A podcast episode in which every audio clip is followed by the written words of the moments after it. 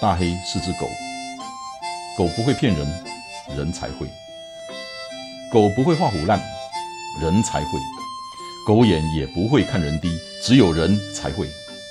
大黑看天下，我看的天下跟你们的不太一样。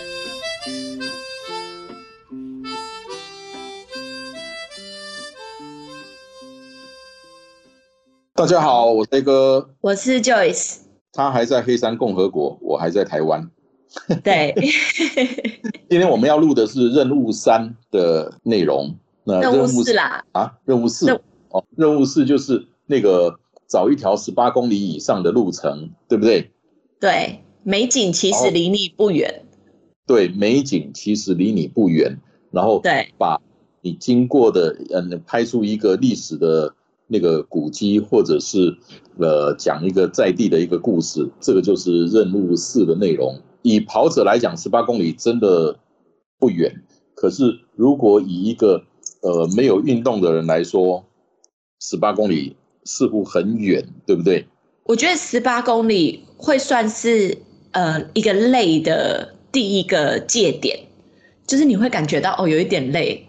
我觉得。你如果十八公里从头走到尾不休息，那会累，对啊，那会真的很累，对。那可是你如果五六公里休息一下，五六公里休息一个五分钟十分钟，真的不会累。你你们可以自己试试看。那我把我把这一次我执行任务四的那个经验来跟大家分享，因为这个任务四我执行的内容，它已经不只是一个感动，它其实是一个震撼。非常大的震撼，就上礼拜怎么说？呃，在大概在两个月前吧，太太问了我想去报名一个活动，那是由天主教善国喜基金会跟那个黄山呃共同主办的一个践行活动，叫做活出爱。其实这个这个名称真的一点都不分析。那我了解一下内容，它是一个 四十二公里，四十二公里。那我想，既然我太太说要报了，我当然说好啊。我也鼓励他，说没有关系，我们的目标就是十公里就好，十公里就好，十公里就准备上车。因为呃，这两个宗教合办的活动，我其实没有对他抱什么期待，我觉得就就是一个一个活动吧。那既然两个宗教可以一起合办，那我就那最主要的是，我想陪我太太走。她因为之前打疫苗的关系，所以一直到最近恢复的越来越好，越来越好。可是她的信心还是不足，所以我就。一样的把，马拉怪我，就是我们目标十公里就好，十公里我们就上车，因为这个活动是随时可以上车的。对，有补给车是吗？呃，回收车是游览车，做的非常好。呃，我就我们我们十公里就好，然后到了十公里之后，哎，还没累耶啊，要不然我们那个到十五公里好不好？啊，好啊，好啊，那到十五公，那这中间我们就是会休息一个五分钟、十分钟这样子，大概。呃，六七公里就休息个五分钟、十分十分钟这样子，我我们就这样子，默默默的、默默的、默默的，慢慢的怪，慢慢的怪，怪到三十公里。好，我我把细节，我刚刚讲了，他不是他不止让我感动，他让我非常的震撼。真的多亏了有任务四，也多亏了我去参加了这个活动，让我有很多的观感完全颠覆了。好，我先讲。前一天我们就先到高雄，住在那个真福山教会。福山教会在高雄的山林区，高铁坐到了高雄之后，坐那个他们的公车到某一个地方，到一个什么转运站，岐山转运站，然后要坐计程车。那计程车大呃七百块钱左右，所以相当远。那计程车司机就说。那是个很偏僻的地方哎，你们去那里干什么？哦，我就说那个活动啊。他说：“哎，今天已经有好几波的客人坐自行车去了。然后到了真福山那个教会是晚上，哇，好漂亮！他们做的那个灯的那个装置艺术，那个真的是艺术，不是那些什么灯会、那些什么花灯那些东西，不是那个真的是艺术。那个，所以你们是住在教堂里面吗？对对，就住在教堂里面。我在那个拍给你看。好啊，那一天晚上哈，那我们到的时间因为已经是八点多了，那我们就在那个他的教会里面，那个教会相当的大，真的是很大，绝对是适合走路的地方。我们就沿着灯，然后走，好漂亮。我我不会形容，那个真的好漂亮。那第一个重点来了，我们回教会里面，准备要上楼，准备要去我们的房间睡觉的时候，我们看到了几个神父拉着拉杆箱进来了，进到教会来了。是。神父进来教会，没有什么，没有什么奇怪，对不对？嗯，然后我们再看到几个师傅，嗯，好冲突的画面哦，进来了，对对，哇，那时候我们想，那这是什么情形？也也不知道啊，嗯，然后第二天，第二天早上，他是五点钟开始供早餐，然后六点钟集合，然后因为征服山有一个教，他教会里头有一个教堂，愿意参加礼拜的人就到里面去。满满的，满满的，我我我跟我太太已经就是在最最后面的角落了，满满的，还很多人用站的，嗯，啊，正式开始的时候，两排的工作人员，嗯，都一排是神父，一排师傅，啊，对，对你没有听错，我很好奇，就是我想不好意思，我想问一下，就是参加这个活动的人，大部分的人的宗教信仰是？什么，或者是他们都没有，都有。我是没有的哈，里面有很多的教徒，有很多信众，哇，大概五六百个人。然后呢，由那个天主教的高雄教区的总主教刘正宗总主教带着他们的几个神父，还有两个那一排，然后佛光，因为那个是他们的地盘嘛，因为那是天主教，那个真福山是天主教的，那是他们的地盘嘛，是。然后佛光山的住持新宝和尚，就是继承了星云法师的那个住持新宝和尚，也带了几个佛光山的师傅，另外一排并排着从教堂的大门走进来，从中间的走道走过去。哇，那一刹那我真的就是哇，这是什么情形？一排师傅正装，那个宗教穿的是正式的服装。神父有正式的服装，修女有正式的服装。那个佛光山的这些师傅，那新宝和尚也穿着他住持的正装，几位呃师傅也穿着他们的袈裟，就这样子两排的人走进了那个教堂，从门口走到讲堂去哦，那个讲台上面去哦。嗯，哇，那那个那个画面，我就已经是那个一一个感动，一个震撼，因为在我的五官里面。有些宗教是互相排排斥的，尤其在那个我的认知里面，信基督的宗教里面，他们圣母玛、玛利亚跟那个耶稣是他们唯一的真神。嗯哼。可是我知道我错了，基督教派别其实还有很多，天主教、基督教、东东正教。对。对，因为那一天过后，我我聊我去我我一个学长在沿途就教着我这些宗教的差别：基督教、天主、东正教、呃英国国教。的差别哦，我真的是给他上了一课。那好，我真的也是好，你先讲好了。对，我回到这个话题来，然后那个刘正中总主教就站上了讲台，欢迎大家介绍他们的贵宾。他们对佛光山的这些佛光山的那个住持，还有这些师傅是礼遇尊重，那个真的是你会感动，真的是会感动。然后他们对于在佛光山。的网站报名参加这个活动的，那是佛光山的信徒，对不对？他们是非常的尊重，非常的礼遇，并不因为这些是不同的宗教而嗯有差别，没有，而且是而且是特别的尊重。这些人是客人，嗯，这些佛光山的师傅信众是客人，所以不管是致辞，不管是所有的行动，真的都是。接待客人，然后他介绍了佛光山的住持新宝和尚。那新宝和尚上去致就上去致辞，真的，人家是客人就有客人的分寸，非常棒。那个真的是智慧，这两位领头人真的是智慧。然后做完礼拜，那六点半我们就从就从那个真福山教会出发。然后我跟你讲哦，刘正中总主教换上了走路的衣服，嗯，然后。好几个神父也换上走路的衣服，啊，还有两位修女，然后佛山的有两位师傅就穿着袈裟，带着我们从真福山开始走。哎，他们是沿途哦，他们是打算走到佛光山的哦，四十二公里哦。哇，嗯，最后没有走四十二公里了，因为有两段路哈，那个有点危险，所以有两个地方他们让大家都上车。可是我认为，呃，应该将近三十公里的全程徒步的呃的部分开始走哦。他们换上便服之后，我就不知道他们的身份，对不对？那我后来知道的是，因为当我跟我太太走，当超过了那个刘振东总主教的时候，他就是跟我们打招呼，然后。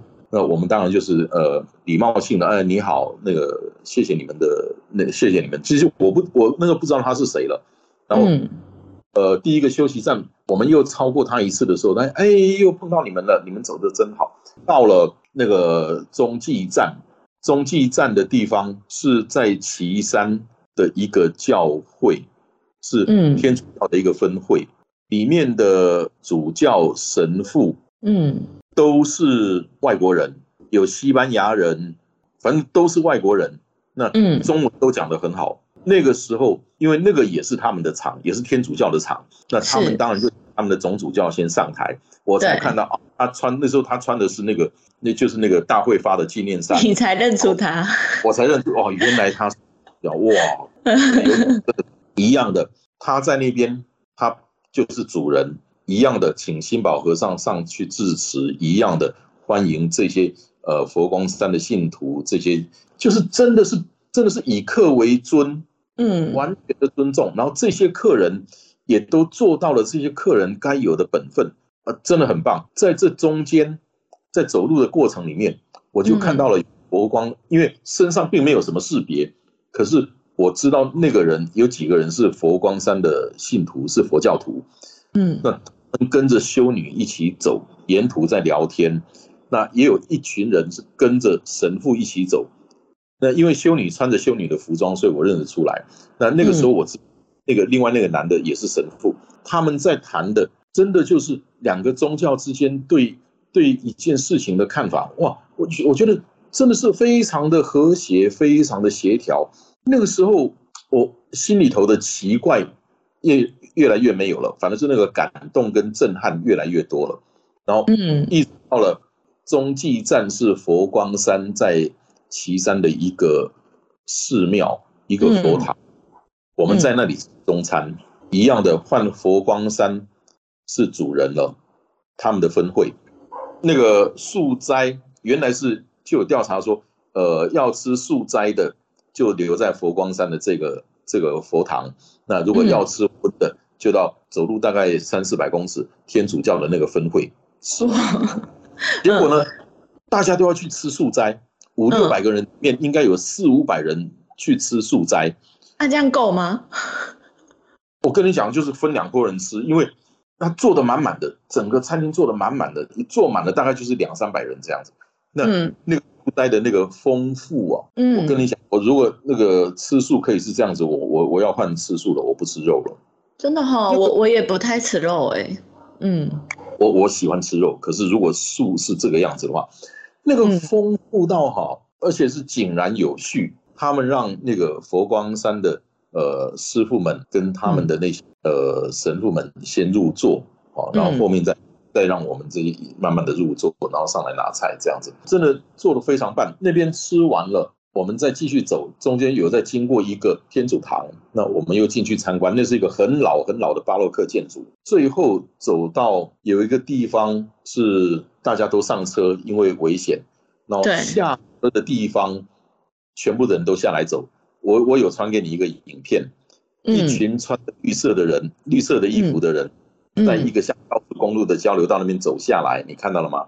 一群像我有看到一个影片啊，哦有有有，我有看到，对，然后那个刘正宗主教也换上主持弥撒的那个正正装，嗯。啊，所有的神父们也都换上了正装，新宝和尚也到了那一边，呃，我不知道他什么时候跟大家一起开始走的，因为新宝和尚年纪比较大，他没有走全程，可是新上带着和光山的一些长老或者是执事，就是这些高层。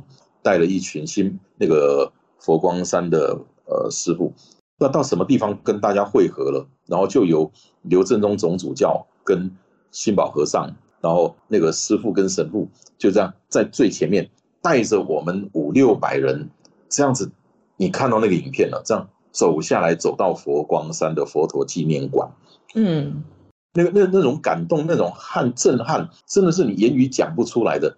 然后到了那边，就是新宝和尚的主场是佛光山，一样的，人家是完全的尊重天主教的这些神父们。然后呢，我也看到了，在呃诵经的时候，其中有一个仪式叫齐眉，就是把那个灯，每个人发了一个灯。当司仪喊的齐眉的时候，是每个人把那个灯拿到跟你眉毛齐的地方，双手拿着，叫齐眉。哈，嗯，那我看到了，当司仪喊齐眉的时候，刘正宗总主教那些神父，有他们那个呃天主教去的一个合唱团，我因为我从后面看到的。他们的手都曲起来了，手总是曲，就也就是他们把手上的东西拿到眉毛来了。嗯，他们一样遵守着人家佛教的仪式。嗯，哇，我看到那个是最震撼的时候。哇，这是他们第一次办吗？第二次了，第二次了，第二次了。所以一年一次吗？对，明年如果你那个时候在台湾，你一定要要去。我明年还会再去，你会感动，你会看到那些师傅。在天主教的那个场，当天主教教堂的司仪请大家站起来的时候，师傅也一样站起来，师傅也一样听着他们讲教义。那到了佛光山的时候，就真的就是所有的人都把当齐眉，所有人把灯都全部举到眉头齐高的地方。那嗯，你看到了穿着正装的。总主教、神父、修女，你看到他们是谁、什么身份？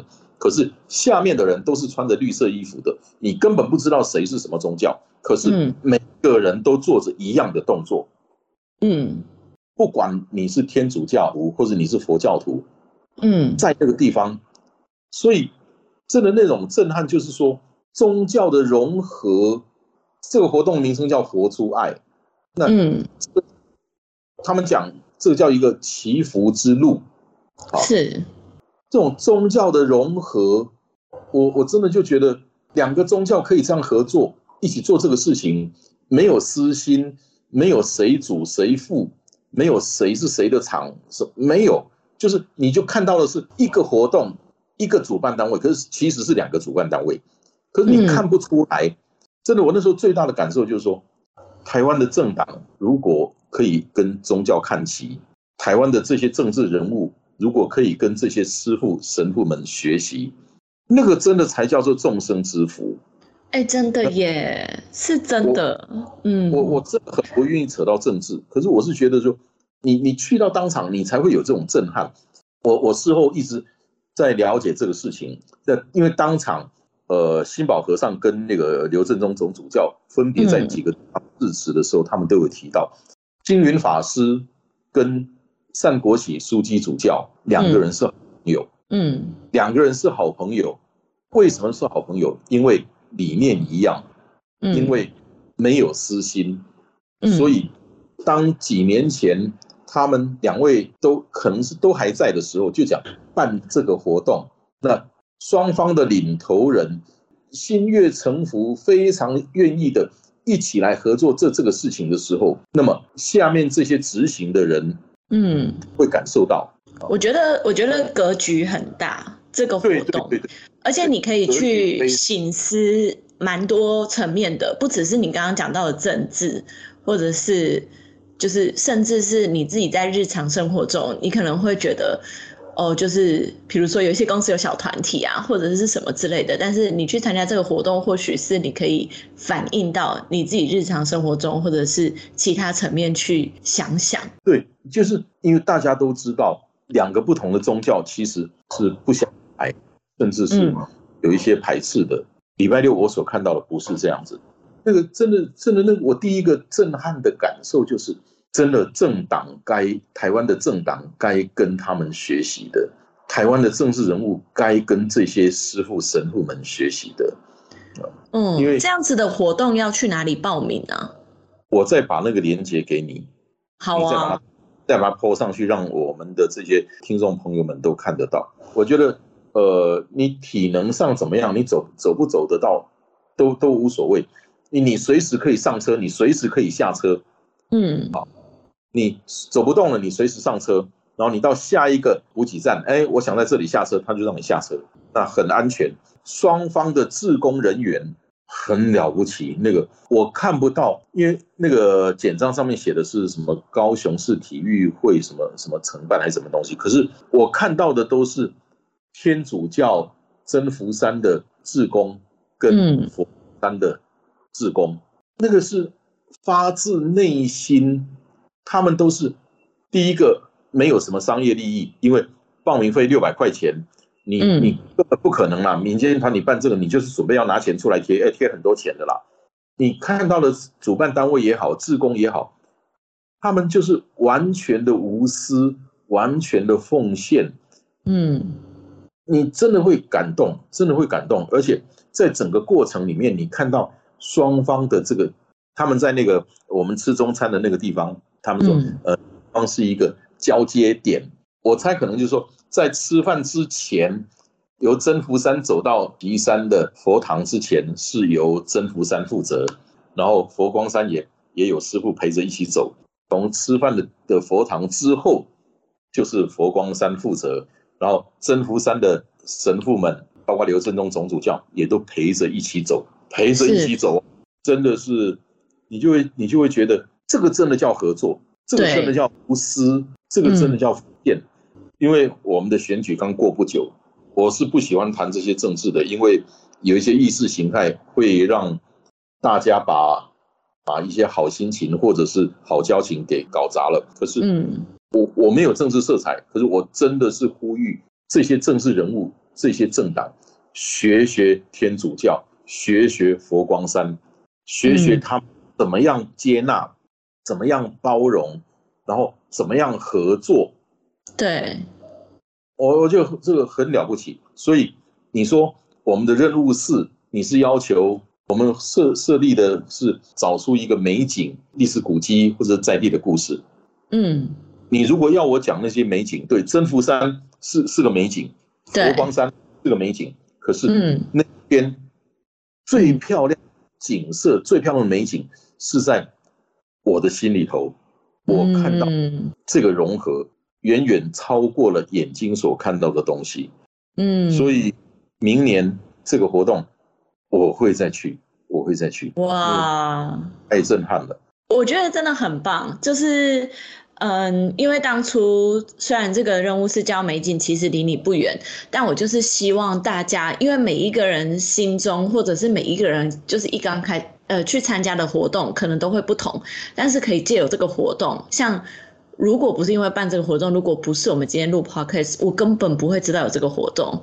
但我就可以知道很多别人介绍的，或者甚至是他们在地在地人当那种，只是带你去一些秘境，或者是吃一些小店。然后像从你这边我知道了这个活动，然后可能我从谁那里又知道了一个什么步道，可能假对假设是有一个很有名的步道，然后你进进去什么很麻烦啊，但其实旁边就有一个。其实更更漂亮的什么的，所以我就觉得很棒。就是我没有想到，就是你可以走出美景，走到心里的那个就是境界，是另外一个层次，真的是不同的境界。我觉得很棒。对，今天我们已经做到任务四了。对，我太太也让我从十公里慢慢的拐，拐到二十公里，然后拐到这一次的三十公里了。是。那你你你说三十公里远不远？对一个平常已经没有什么运动习惯的人会很远。可是三十很远哦，就是这个就是我的任务是美景，就在我们的心中，真的就在我们心中。美景不一定需要是你看得到的东西，那种感动，那种震撼，嗯啊，明年这个明年这一个，到时候我把那个链接呃贴出来给大家。我真的强烈的建议你。带着你的另一半，带着你的爸爸妈妈，或带着你家里的小孩去。呃，那天我们在沿途看到很多人都是老小，两代人、三代人。会不会明年被你这么一讲，全部都变成咖喱狼？会不会？不，然后对啊，我跟你讲，那个呃，刘正中总主教应该有对我留下印象。嗯。我要找个机会去去拜访一下刘振中总主教。好了，我我的任务是完成了，你的呢？我的任务四是因为任务一到三都是在克罗埃西亚走的，然后任务四那时候就是已经到黑山了，所以算是我在黑山的第一次徒步。然后呢，就是我就想说，家里附近有一个古迹，就是大概十四世纪、十五世纪的那种遗址，然后我就啊。好像走过去还蛮适合的，就是这个公里数也是差不多，所以我就沿路走过去。其实这条路，我好像之前我朋友在我们去旅行的时候，其实开车经过很多遍，但是用走的的那个感觉就是一样，就是真的很不同。然后我的我都没有你那么震撼啊，我其实就是走路，然后进去到那个遗址，我觉得其实很多国家很多观光景点的像这种遗址。人一多之后，门票就开始变得很贵，人也变得很多，然后就是甚至是他会帮你铺好木栈道啊，然后就是做很多很嗯，可能对环境不友善的装置之类的。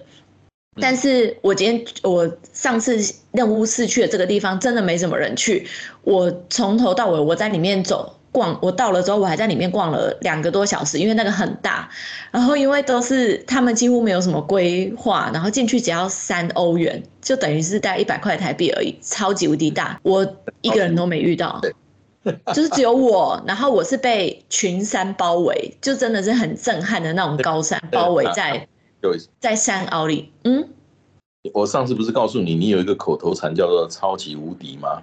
你可以再加一个那个。最高级，把超级无敌加一个霹雳，超级无敌。那可能要真的很霹雳的东西，我才有办法加到最高级。对啊，所以我那天那天去，其实。那个地方我已经去过了，但是我那时候去的时候是阴天，而且我没有拍影片。但是后来我就决定执行任务四的时候，我决定再去一次，是因为我觉得那个地方很值得拍给大家看。大家应该这一集上的前一天就可以看得到我拍的这部影片。然后我去的执行的时候，执行这个任务的时候是。大晴天，所以不一样的天气。然后我上次是有旅伴，这次是一个人的那个心情也是完全不一样。然后我一个人坐在那，就是真的是拥抱，就是被大自然环环绕的那种感觉，就是觉得自己。还蛮幸福的，就是可以坐在这里享受，然后有一个就是我觉得是属于一个自己的一天，安排一个自己的徒步旅行。然后我那天就是还首次尝试，就是我走到了之后，就是公里数也够了，所以我是首次尝试坐公车回家。然后其实都是很小的事情，就是像。我现在就是第一次坐公车啊，或者是第一次坐火车，或甚至是去超市，然后我第一次学会用他们的那个称重机，然后或者是我现在有办法，就是跟他们讲至少你好或者是谢谢，这种很小很小的事情，你就会觉得，哇，就是你的人生每一天都有一种很新鲜的感觉。那我觉得是因为我我可能在国外，我比较容易可以有这样的感觉。但是我觉得借由徒步，就算你是在你熟悉的地方，你还是可以去发掘一些你平常忽略的东西。那我觉得那个就真的是生活里的小确幸。是没有错，你我就要讲到小确幸这个东西。对，因为幸福对一些人来讲或许是遥不可及，可是小确幸。其实我以前并不喜欢“小确幸”这个名词，我觉得“小确幸”这个东西会把一个人弄得没有志气了，没有志向了，就这么样就满足了吗？我觉得，我觉得你从另外一个角度去看，其实幸福往往是很多的小确幸累积出来的，真的。而且呢，小确幸也好，幸福也好，它就是那么一件事情，这一件事。发生在你身上，你觉得是好的，是正面的，是小确幸，在别人身上不一定，别人身上可能啊这样不煞，这样不煞，跟自己觉得哇运气真好，一点点小小的心境的差别，往往生出去的态度、心情就不一样，就影响了你那一天，然后每一天都这样子一直一直走出去，那这两条线就。那安内那一条线跟小确幸这条线就越分越远，那么幸福真的也其实就在你身边。所以小确幸其实是自己就可以制造出来的。同样一件事情，你可以用安那安内啊这也不上，但是你也可以用哇，我运气真好哇，老天爷对我真好哇，我今天真的是运气太好了。那同样的一件事情，你真的可以用两种不同的心情去面对。那慢慢的一天、两天、三天、一个礼拜、两个礼拜，慢慢的这样子累积的时候，你会发现你的人生会大不同。对，我觉得小确幸是不是可以算是知足的一种？然后我觉得幸福的前身应该就是知足。嗯，这个话题有点大，我们今天不要再讲了，讲下去可能在一个小时都聊不完。我并不同意你的想法，可是这个我们以后另外再开专栏来讨论。以我们已经聊了半小时了，讲一下任务，下一个任务是什么东西？下一个任务是走出舒适圈，跨出舒适圈，就是希望大家可以从呃你住的地方跨区走，或甚至跨县呃跨县市走。OK，就是对，像是在台中，其实走到彰化差不多就是二十。公里，如果你是从火车站走的话，台中火车站走到彰化火车站应该差不多是二十。然后，如果你是嗯离另外一个县市比较远的话，就是你也是可以从比如说北屯区走到南区之类的，只要是你有跨出你自己原本居住的那个区域就可以了。你这一段话是要讲给莎莎听的哈？他在旁边吗？对，就是其实其就是讲了这个，其实像像我们从台中车站走到丰原车站也是一样啊，对，也是二十而已而已啊，嗯，而且很安全很方便的，随时可以搭上火车坐车回来。对，而且从丰原走到苗栗应该也是三呃也是二十，然后再从苗栗走到新竹是不是？再从新竹到桃园，再从桃园走到台。可是像像是台南，它就很长，所以看你住在台南什么地方，所以我就不敢叫所有的人都要跨县市，那不然花莲台东人怎么办？就是所以，我就想说跨区就好了。花莲台东，我记得是两百公里。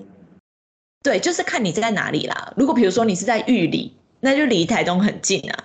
但是如果你是在就是中间的话，那就会很远，所以没关系。我觉得就是主要是你跨出你自己住的住住的那个区域，然后走二十。其实我觉得大家一刚开始在报名的时候看到二十，他们是心里有一个恐惧的。但是我相信大家执行任务一二到现在已经任务四了，你会发现哦，你慢慢增加之后，其实二十的那个恐惧没有你一刚开始想象中的这么大。你都走到十八了，对。黄莎莎，你听到了吗？你你你要在这里跟他喊话吗？好了，我们 我我们今天我们今天就聊到这个地方。下礼拜我我我这个礼拜会去执行任务，然后下礼拜我再来跟大家分享。好，没问题，谢谢大黑哥今天精彩的分享。好，谢谢你也谢谢大家，拜拜。好，拜拜。